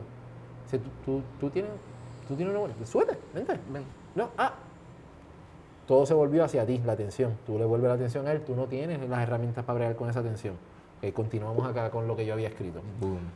Pero a la que tú estás inseguro, te desconcentras y creas ese, confronta, ese confrontamiento con el público, que es algo que está en the back of your head. Yo me voy a enfrentar a esta gente hoy, los tengo que hacer reír. Esa presión está ahí, mucho más complicado, tú sabes, como que... Y eso es awareness. O sea, yo muchas veces estaba medio ciego al principio pensando, ok, yo hago esto y ya, y, y me olvido que está el público, simplemente escucho las risas, pero estoy en mi, en mi mundo. Pero ese awareness, por cuando te pasa un heckler que te interrumpe, eh, si tú no estás aware de que hay gente Claro. ahí, este, te puedes fucking... Sí, sí, cuando estás rompiendo la botella y soltando todo lo que escribiste, Exacto, lo que te exacto. memorizaste, que no se me olvide de nada, pues es difícil. Por eso, por eso te digo que en, en personal yo ya había hecho esos chistes tanto que yo, lo único que, que había problema tal vez era en, en en, en dónde iban los chistes y qué cine de cosas, pero a veces que yo te- estaba terminando y decía, "Ay, se me quedaron estos tres y los soltaba al final y eso, pero, pero estaban ya probados, eran, eran, eran beats, eran historias que ya que, que existían, que habían ocurrido, que ya las había hecho, era mucho más fácil hacer ese, ese approach. Ok. Y, la, y la, la cápsula, vamos a, vamos a hablar de la cápsula. La cápsula era un show donde o sea, había juegos, este, tenía estos hosts, que era Roy y no recuerdo si era Melissa. Melissa. Entonces también habían, de- de- después de esos juegos, había unas intervenciones de stand-up comedians. Y tú cerrabas, por lo menos el primero que yo vi fue que tú cerraste, hiciste como 20 minutos o algo así. Pero, dude, ese show era de 420. La cápsula era un concepto donde todo el mundo está en, en esta bola de humo eh, de, de pasto y hasta los mismos comediantes están fumando. Entonces tú, que eras el último, y decía, cabrón, ya vamos hora y 40 de show. Mike tiene que estar extremadamente arrebatado como para pararse aquí frente a todo el mundo para hablar. ¿Cómo, cómo él puede? No y puede tú hablar. entraste con un feeling, botaste el humo y decías, no, no, este tipo definitivamente está chain smoking. Y decía, ¿cómo carajo él puede? Yo no, yo, eh, yo no, no ¿Tú, sé. tú- qué- qué- qué- qué- Yo no me acuerdo de ese ¿No show. te acuerdas de ese show? Yo no me acuerdo de ese show. Eh, Cabrón. pues, yo, ni me- yo creo que yo no me acuerdo bien del performance. Yo estaba arrebatado también en el público. Porque también no estaba. Sí, yo, eh, obviamente eso e- era una, eh, eso fue una actividad arriesgada. eh, sí, eso fue un. Pero yo, yo estoy bien, bien agradecido de haber participado de ella. Eso estuvo cabrón. Dos de las cosas más cabronas que a mí me gustan hacer, que es fumar pasto y hacer stand-up, estaban pasando en el mismo sitio. Y Eso era, eso, un sueño. eso era un wet dream ahí Este, pasando. eh, Sí. un sueño y, y se llenó. Sí, estaba lleno, estaba lleno. Pero sí, estaban. eh, vamos a decir que la- la- la- el elixir, la sustancia, estaba corriendo eh, desmedidamente por allí. Y cuando a mí me tocó eh, hacer mi, mi stand-up, ya yo había dicho como que, que, que si que me tuvieran un feeling roll para yo encenderlo antes de empezar, pero no me habían dicho cuándo a mí me tocaba. Entonces a mí me toca cerrar, pero el show ya se había extendido un montón. Yo estoy volando en cantos en mi asiento, viendo el show, pasando la cabrón, y de repente ahora el próximo comediante me Philip Oliver y dice como que, ah, diablo, y sube me dan el frío. Y como, chicos, si acabo de pagar uno. Dude, eran infinitos. Necesariamente Habían todo- arrebatado para empezar a hablar, tú sabes, como que estaban los de Bambasa tocando, y yo también, como que, ah, ¿qué tú vas a hacer? Tú sabes, yo, yo creo que yo soy como, la, bla, bla, pero me lo disfruté un montón. Esa una de esas veces que definitivamente yo no tenía ningún confrontamiento con la audiencia. ¿tú sabes? Ahí como no, que... todo el mundo estaba súper bien. Hubo uno que se fue en la mala en uno de los juegos, como que se puso medio competitivo. Sí, y, sí, sí, y, y, todo el público dijo, esa es la primera vez que yo veo el público. El público hizo, ¡Ah, ah, ah", ah" como que, mira. Pero, pero eso, fíjate. Pues estaban en la buena. Por, por- por traer al contexto la actividad, pi- opino que, que el experimento de, de, de hacer el performance de stand-up influenciado por alguna sustancia Sí. eh, es algo que, que de alguna manera u otra yo he estado experiment- he experimentado mucho. Sí. Tú Como- siempre has subido. Yo me- me he subido sobrio y es, es- es horrible. Porque yo, yo no realmente estoy sobrio mucho tiempo del día. Mm. Yo, yo pensaba lo contrario. No, bueno, o sea, en términos de que yo, de que yo vamos, si nos vamos a ir a lo, a lo técnico, tú sabes, uno se está influenciando con, con cojón de cosas. Desde que te levantas, te tomas un, ca- un café. Bueno, claro. O sea, como lo que sea, me, me voy a dar un- me doy un pollo después del café, me di una cerveza por la tarde cuando comí, Claro. todas esas cosas te influencian, ¿no? Sí. Pero de repente tú, tú subirte al escenario así, en- a seca, pum, a, a agua pura, súper consciente de lo que está pasando, pues ni yo mismo me reconozco, es como que, ¿cómo yo manejo esta máquina? Tú sabes, es, es- es raro, pero a la misma vez tampoco se te puede ir en un viaje, porque No. como un antes de subir la escena, de repente está ahí... Sí, sí. e- e- Eso era- Ah, a decir, eh, y nadie quiere Yo- eso tampoco. Bueno, yo- eres Manny Manuel ahí en, en España, diciendo disparates. Fuck. Que, que le gritaron y todo eso. O sea, eso es lo peor.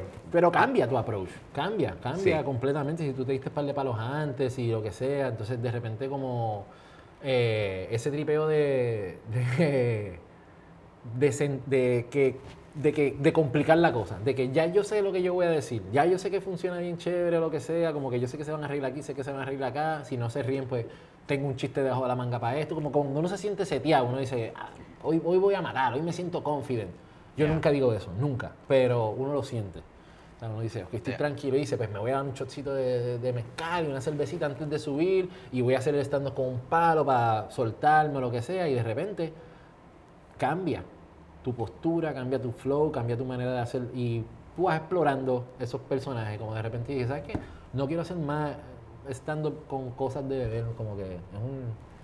Es un, es un- eh, me entorpece. Exacto, pero eh, cuando tú dices que, te- que quizás te das algo es porque llegas, lo, lo usas pero para llegar a una zona. Sí, de- pero para, no. para desinhibirme, exacto. para, lo que sea. Pero no, esa la cápsula fue. fue Sí, no, exacto. Por eso te digo que, que en ese Bien. aspecto, pues de repente hacer stand-up súper rato, dicen como, que, ah, mira, esto, no se puede hacer tanto. Tú sabes, eso no bregaría. Tú sabes, yo no me, yo no me imaginaría dándome un pollo durante un stand-up. Ajá. La- el, el cambio eh, va a ser exponencialmente, entonces tú no estás, no sé, pienso que no estás en control. Y hay un ritmo también. Y ese ritmo se va. Hay una transición donde se va a ir. eh, Pero el especial Perjudicando. de personal lo hicimos. Lo hicimos una vez más en Halloween. Después de que hicimos la primera tirada, lo hicimos una vez más. Y, y esa vez me metí media gota de ácido para hacer el show. Ya yo lo había hecho un par de veces, era la última vez que lo iba a hacer, era, era el día de Halloween, o el día antes, o algo así. Y, y fue una experiencia bien nítida, tú sabes, como que bien loca, no lo vuelvo a hacer nunca, probablemente, no digo que no, pero era otra cosa, era como que... pero ¿qué, qué sentiste? ¿Qué, qué- Bueno, es- pues, primero sentí que, no, que como que, ¿sabes? Que estaba perdiendo control de, de la audiencia, ¿sabes? Como que... Y, o sea, ¿Y lo estabas perdiendo? no sé, yo no sé. No yo no sé, yo no sé, yo no estoy seguro. La gente- yo sí escuchaba que se reían y eso, era más bien como, como, ¿ves? Como que quizás me lo metía en un momento donde me empezó a patear en el show o algo así, tú sabes, no sé. Pero hubo un momento donde sí estaba como medio perdido y de repente fue como que entré, entré un poco en la zona y de repente empecé como a escoger las cosas. Es bien loco en la, la mente humana, tú sabes. Pero, Pero ¿y alguien te lo dijo también como que, Mike, tú estabas demasiado No, no, garete"? nadie sabe, nadie, no, Eh, no. Tú eres el que estás en la Sí, mala soy aquí. siempre, tú siempre, siempre. Mí, Bueno, pero Manny Manuel, ¿entiendes? Ah, tú estás demasiado. Claro, pero claro. tú, en tu mente no, estabas pero- Manny Manuel. eh, no, no, estás pensando que estás a lo. Manny Manuel. Que también, esa, ¿sabes? Ácido, la gente se imagina que uno está viendo elefante y color. No, tú sabes, man, ¿sabes? Como si te hubiesen dado tres o cuatro shots, ¿sabes? Es, otra, es otro approach, es como... En Once Upon a Time in Hollywood, eh, Brad Pitt hace un personaje que se mete una gota de ácido. exacto. Eh, eso es, para los que no son... me- Yo no me he metido una gota de ácido. Eh, eso es más o menos la experiencia. Digo, no, no, no matando gente, pero... Dependiendo, ahora está todo el vibe que te Pero está como- microdosis y la cuestión, tú sabes que eh, eso de meterse ácido para estar viendo, ¿sabes? Fear en Las Vegas y lo que sea, pues es una decisión, la gente lo hace, no lo Right. hace, también hay intensidad de cosas y eso.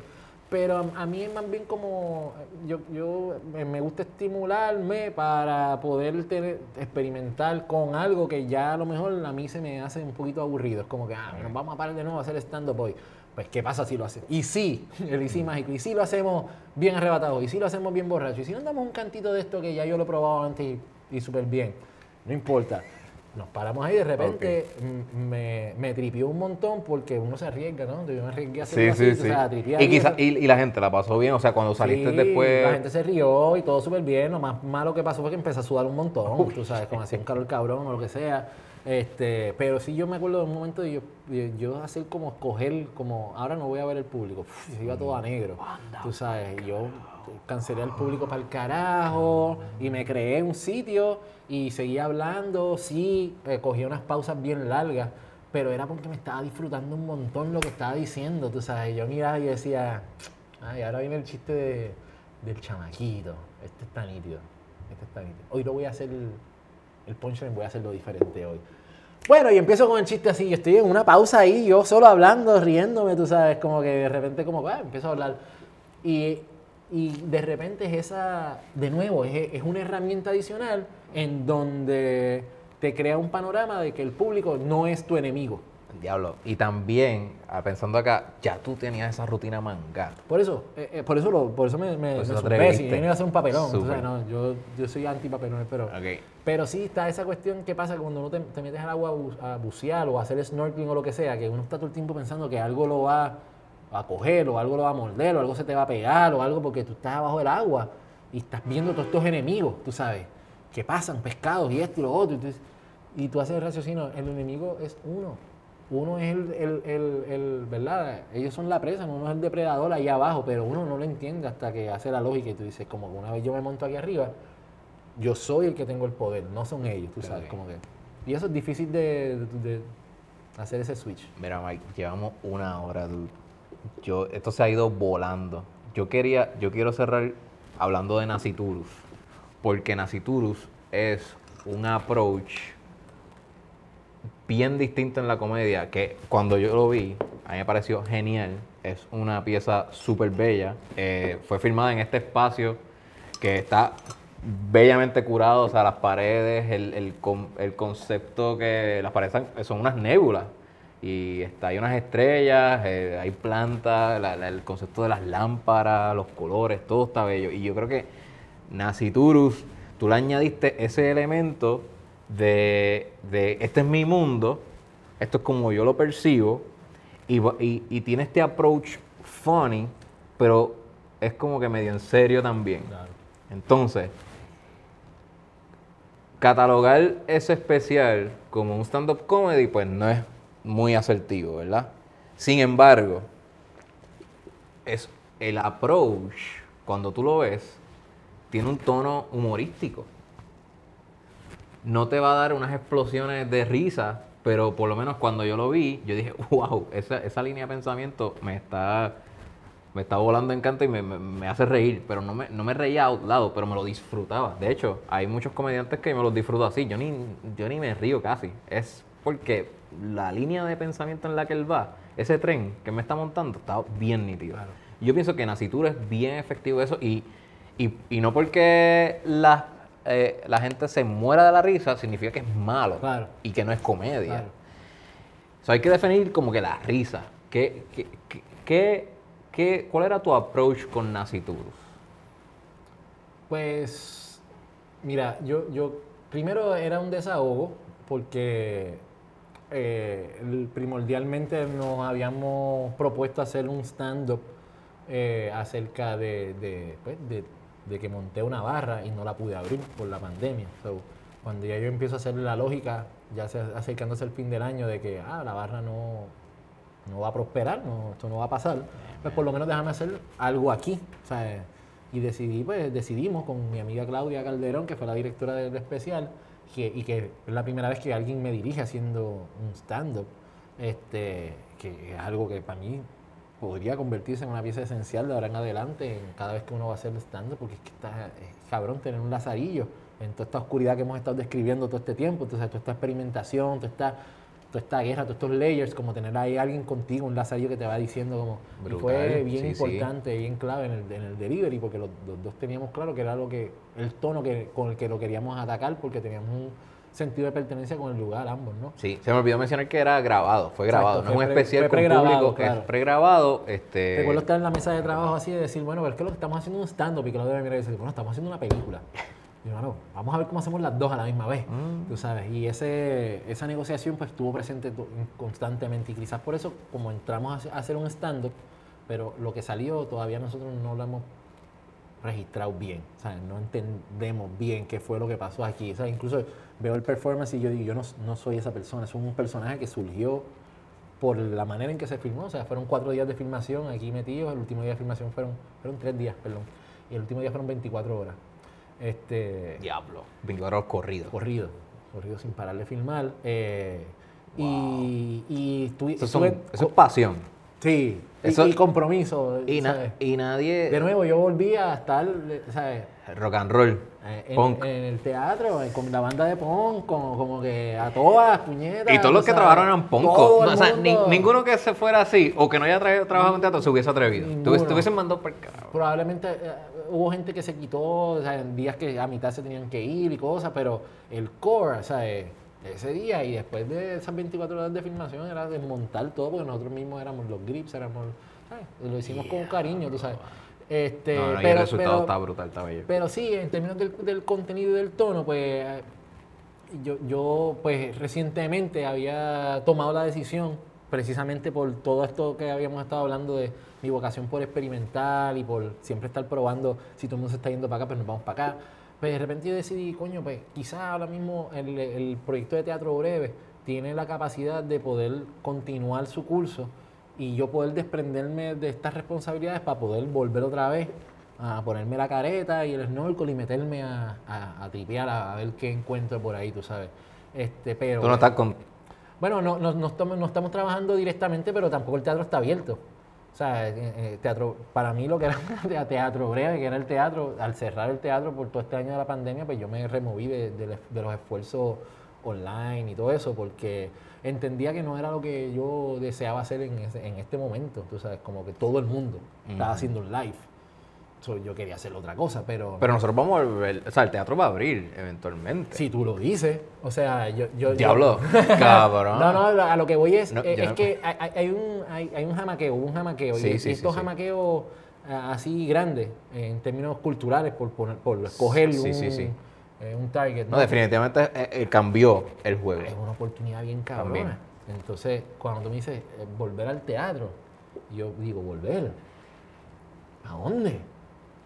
Ya, nos dieron esta oportunidad bien cabrona, se, abrió, se abrieron los mares, tú sabes, como que ahora las cosas se pueden hacer diferentes, ahora, ahora está todo el mundo receptivo a que por una razón que es mayor que todos nosotros, las cosas se tienen que hacer diferentes. Así que yo como explorador digo, yo quiero aprovechar este estado de la audiencia, de- del mundo, de, de lo que está pasando, del contenido, para meterme en, o- en otra herida, en otro lugar. Tú sabes, Claro, pero- Tea- pero- teatralmente igual. Pero te sabes. estás adaptando. Claro, pero una vez se abran los teatros, tú puedes volver al teatro No, no, y, hacer, claro. y hacer lo que ya hacías, que era crear cosas distintas. Sí, no, to- to- totalmente. Al teatro como, como, como, como disciplina, como género, claro que sí. Al teatro como al teatro Choricastro con, con el equipo de Teatro Breve, pues hay, hay que repensar cómo, eso, que, cómo se va a dar esa oferta, cómo se daría esa oferta. Yo, Ah, no estamos ahí- entrando, a, a- ¿sabes? no hemos llegado No a estás vislumbrando. Yo no sé ni cuándo va a abrir, ni cómo va a ser, ni cómo va a empezar eso. Yo sí estoy viendo ahora mismo que... Pues, Pero no descartas la posibilidad no, de que nunca, vuelva. para nada. No, no, no, para nada, para nada. Pero sí es de, de quitarme la responsabilidad de mantener, porque no es, no es una ah, no es una dinámica que yo que me disfruto hacer, mantener cosas. Como que eh, con ciertas cosas. Yo cuido plantas, yo, ¿sabes? Como que tengo las plantas bien bonitas. Yo tengo unas cosas que Hay que, específicamente... eso hay que mantener. Pero esta cuestión de la responsabilidad, el hecho de yo ser un ente más caótico y demás, siempre estar tirando para la experimentación y para lo diferente y eso, y como que, que- que tener esa llama por dentro, me imposibilita la cuestión de, ah, pues tengo una responsabilidad que tengo que mantener esta Sí, cuestión. es que te sientes obligado. Puede ser, o, o- o- o- quizás la pandemia nos dio una oportunidad de, de tap out de, de muchas cosas, como que muchas cosas que ya no, estaban nos estaban funcionando a, a uno, uno hizo como que fumble, ¿sabes? Tap out, ya. O sea, y pues todo el mundo tomó esa- esas decisiones a su manera. Y pues la mía fue esa, ¿no? Como que salirme a ver qué, qué- con qué exploraba y eso.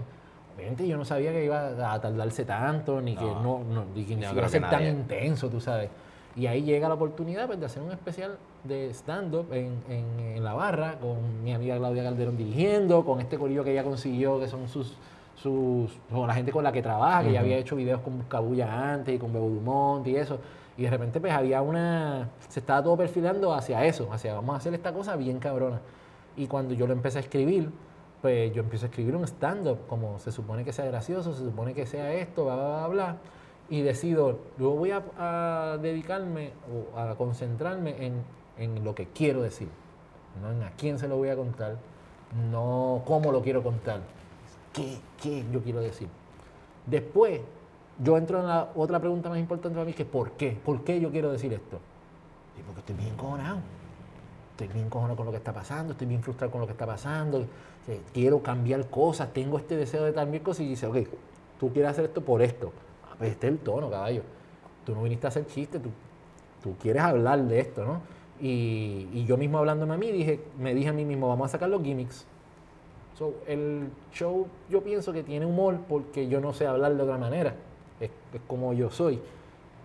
El stand-up se convierte en stand-up cuando yo le meto todos estos gimmicks que yo he aprendido. Como que, ah, eh, propuse una imagen, pues la voy a interpretar, la voy a dramatizar, la voy a parar, la voy a hacer, me voy a tirar al piso, me voy a dar con el micrófono en la cara y voy a hacer una voz y voy a, a dramatizar esta cuestión. Y ahí vienen las carcajadas, ahí vienen las risas porque yo te estoy dando un cue. Que yo te tiene una información, te di una, una circunstancia y ahora te las voy a dramatizar como yo me las imagino. So, ahí empieza la risa eso. Cuando nosotros decimos no, no van a haber dramatizaciones, no van a haber voces, no van a haber micrófono incluso. Es tú hablando a la fucking cámara. Y dices, anda para el carajo. ¿Y esto cómo lo vamos a hacer, tú sabes? Y a removerle toda esta cuestión, yo dejé de pensar, tengo que hacer reír, esto tiene que ser gracioso. Y dije las líneas con un direct- una directora que me estaba diciendo cómo, cómo, por dónde ir. Está cool porque you blend in a... cual- yo pienso que en otro caso, un comediante que, se, que dice soy comediante, dice yo no soy, yo no voy a hacer eso porque no me veo comediante. Claro. Eso, yo pienso que eso se debe romper, ¿verdad? Un poco. Bueno, no, no somos quien para decir Claro. que es correcto, pero tampoco hacer un, un cajoncito en decir tú eres comediante y el comediante es el que tiene el micrófono y está haciendo este bing, boom, bam, bing de, de risa. Sí, enti- eh, entiendo lo que quieren decir. Porque lo, lo que eh, es que me he dejado llevar por definiciones de, mira, si, si el que esté hablando, a lo mejor le está hablando de una manera dramática y va a romperlo con un chiste repentino, no es, no es comediante. Claro, No es. O sea,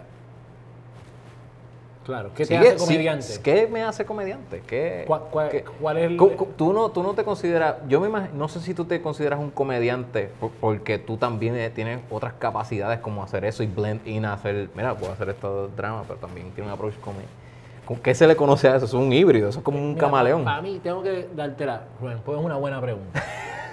tú sabes, cua- cuando tú me preguntas por personas como René Monclova y tú me preguntas si él es comediante o es actor, yo no te sé decir. Para mí es un actor que sabe hacer comedia con cojones. Es un caballo haciendo comedia, pero es un actor. Está o sea, ya se inventaron la posición. El comediante es una persona que a lo mejor, como tú dices, a lo mejor no, no sabe hacer más nada. Esto es lo que yo hago y ya. Pero un ente polifacético que puede hacer un montón de cosas, pues se me hace bien difícil decir, "Ah, pues tú eres comediante y ya, porque tú lo que haces es hacer reír. Y eso yo creo que ese estigma es lo que pues, te obliga. Tú dices, yo soy comediante, mi trabajo es hacer reír. Ya, no hay para dónde tú salir de, de- de- esa área, o sea, de ese Y eso, y eso no es justo para nadie. Claro, pero se da, Se se, da. se da de esa manera, tú sabes, como que, eh, qué sé yo, eh, no sé, tú- tú- tú- se da en todos los géneros y en todas las Sí, disciplinas. sí, sí, sí, sí. Este, pero en este aspecto yo creo que, que como lo que estaban mencionando de las redes sociales y de estas personalidades, figuras públicas, influencers, y el- la comedia es el vehículo principal que se utiliza para tú poder romper el hielo entre tú y esa audiencia, como eh, es la más fácil, es la que la gente le busca, ¿no? Como el humor. Si tú te pones a, a estar hablando de política y hablando de eso, créeme que vas a tener un registro mucho menor eh, eh, en general en tu audiencia. Así que el humor es, es- rey y, reina de- del imperio del contenido. Es el vehículo más cabrón para tú poder llegarle a la gente. Así que hay mucho eh, performer, ¿no? Me- me- me- mucho, no sé cómo poner figura pública que se consideran comediantes porque su vehículo informativo es la comedia. Y yo no puedo verlo diferente, o sea, esa es la que hay, Sí. claro que sí. Igual este otro cabrón que lleva estudiando esto y es comediante y le mete a una cosa bien específica y es comediante también. Que los dos se llamen comediante, igual que, que hay gente que se llama actor, que son cantantes, que nunca han estudiado. O sea, es un espectro tan grande que yo ni me pongo a no identificarlo. ajá. Pero, darle pero tanto casco. exacto, yo no le meto tanto casco a quien, a qué es lo que uno hace o lo que sea, pero el elemento de la risa sí me parece algo bien interesante que depurar, porque a, ausencia de risa deja de ser comedia. O al- a- en el momento en que surge la risa se convierte en comedia. ¿Es la risa el factor en común eh, al decidir si algo es comedia o no? Yo no creo. Mm, Yo tampoco, yo no, yo- de verdad que cuando vine a Cituro, eso fue lo primero que yo dije.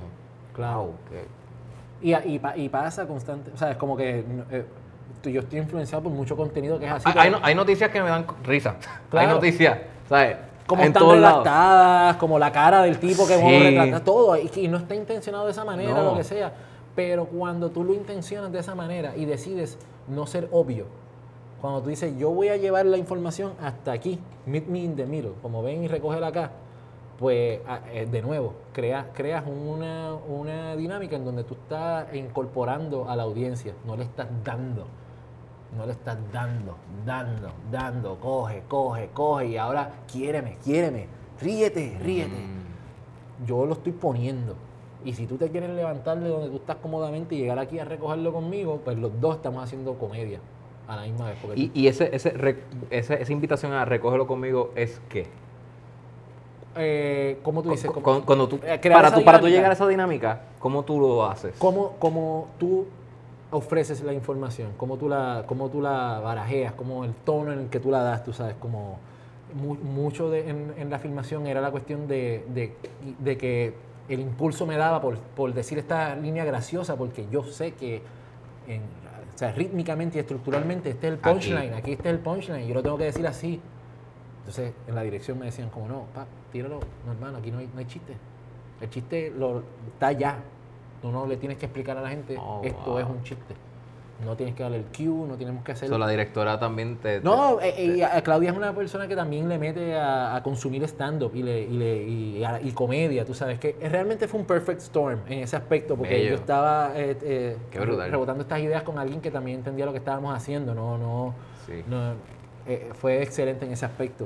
Pero sí entender eso y, y de repente decir, a- a- como a lo mejor te pasó a ti y ojalá le hayan pasado a muchas personas, que cuando yo lo vi y lo reconozco como un todo, porque obviamente estamos tirando en desorden y lo que sea, y cuando yo lo veo y digo, fíjate, a mí me gusta ese personaje, ese, ese tripeo está nítido, donde, donde yo no tengo que eh, ensuciarme las manos para crear el chiste o para crear una dinámica de comedia, no tengo que ¿sabes?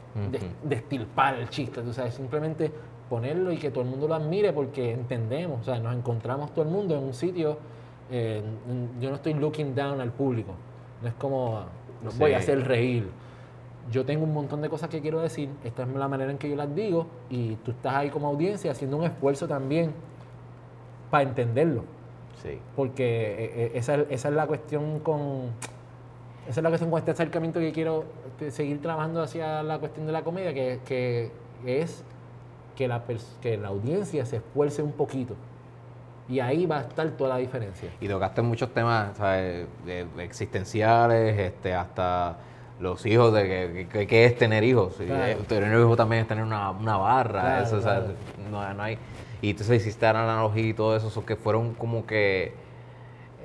Creo que la, la dinámica también se lleva como que cómo tú pones en contexto las rutinas de, de algo como tener hijos, que es algo quizás que la mayoría de la humanidad quiere, de momento de decirle, no, pero y si lo miramos de esta manera también, que es tener un negocio. Entonces, eso converge y esa es la dinámica que yo creo que tú dices, Claro. no, no, pero ven, ven acá, porque Sí, sí, tú sí. quieres tener hijos, pero y yo, yo, yo lo que quiero tener es una barra. Qui- Quizás si yo puedo sustituir hijo con barra y todo. ¿Qué, qué- tal esa idea? ¿Cómo, Claro. funciona? Yo creo que ese puede ser el... Ofrecer, ofrecer lógica en vez de historias, como ofrecer man- maneras de ver las cosas en vez de.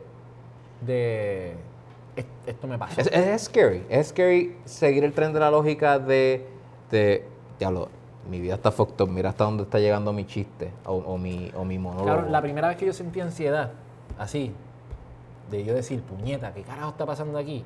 De chamaquito, yo me acuerdo haber pensado, pero y si después del espacio, si después de la Tierra está el espacio, ¿qué hay después del espacio? Más espacio. Y después del espacio hay más espacio. Y la, y la imagen del planeta Tierra sigue siendo más pequeña en mi mente y decir,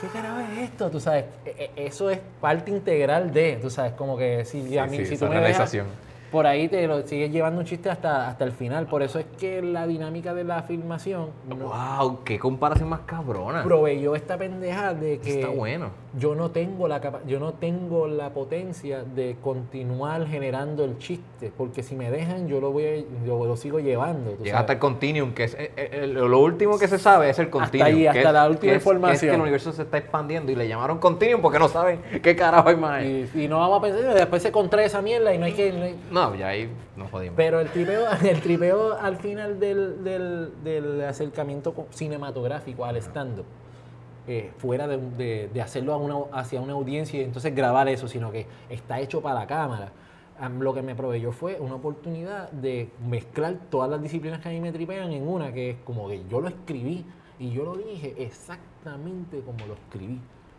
porque tenía la oportunidad de memorizarlo, de hacer un cortamos, vamos a hacerlo de nuevo porque no nos salió esta parte, recuerda que esta palabra es así, bla, bla, bla. Cuando tú entras en un stand-up, cuando tú entras a enfrentarte con el, con el dragón, a no enfrentarte, eh, tú no tienes esa opción. Y si se te olvida un chiste, tienes que tirar la muletilla y si alguien dijo algo, tú lo tienes que utilizar y cambia el ritmo del contenido totalmente. Entonces tú te conviertes en un facilitador. Tú, sabes, tú estás ahí barajeando hasta que te, te, te toque el final. Aquí hay una cuestión científica pasando, tú sabes, aquí atrás, como que no, vamos a cortar, vamos a hacerlo de nuevo, vamos a hacerlo así hasta que tú consigues algo. Y eso logró, ¿verdad?, Eh, eh, que yo pudiera de decir las cosas con el ritmo en que yo las escribí, que las- en que yo las pensé para ser dichas. La palabra que yo quería decir, no, no la que me salió en ese momento, no, una, no tratando de describir la palabra que quería decir, la palabra La que palabra yo quería que- decir. que, encaja, encajona todos estos pensamientos. Y es la, y es, volvemos a la, a la cuestión matemática que a mí me embrujó de, de- de las palabras. De decir, yo quiero usar este número aquí este número, con este número dan este número. Sí, sí. Y eso es lo que yo quiero sumar. A mí me regalaron una palabra una vez, eso fue, eso fue Yan, Yan Chan Chan. Sucinto. Esa, esa palabra es bella. Es eso, tú querías hacer lo más, su- lo más sucinto posible. Es lo más comprimido. Y hay tal vez dos, tres personas dentro de la audiencia que agradecen Claro. eso, agradecen que se lo complicaste un poco. Sí, sí. Y para eso yo creo que yo vivo. Bueno, si tú, si tú no ahorras palabras, la gente empieza a hacer esto. Pues es como que están pensando, están calculando lo que tú dijiste buscando una palabra para... Exacto, sí. Cuando yo veo a alguien haciendo así, me da ansiedad, pues como, ah, yo acabo de enredarte en mi explicación y tú no... Claro, tú sí, sí, te lo sí. pude haber hecho más simple.